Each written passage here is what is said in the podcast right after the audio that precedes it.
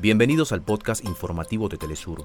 Acá te contamos los temas que son noticia el día de hoy. Comenzamos. Avanza en Ecuador el cronograma comercial con el voto en casa para personas con discapacidad y mayores de 50 años, cuya jornada de reflexión está regida por la veda electoral. Policía Federal de Brasil detuvo al comandante de la Policía Militar, Klepter Rosa, señalado por omisión en los ataques bolsonaristas contra las instalaciones de los tres poderes del Estado el 8 de enero. Organización Meteorológica Mundial, agencia adscrita la ONU, advirtió que el impacto del cambio climático en la región del suroeste del Pacífico va en aumento con efectos asociados a las altas temperaturas. El gobierno de Belarus aseguró que responderá inmediatamente si Ucrania, los países bálticos o Polonia actúan de manera agresiva en su contra. Ya fueron develadas las medallas oficiales que serán entregadas en los Juegos Panamericanos y para Panamericanos Santiago 2023. Muestras artísticas inauguradas en honor al venezolano Carlos Cruz Díez para conmemorar su centenario.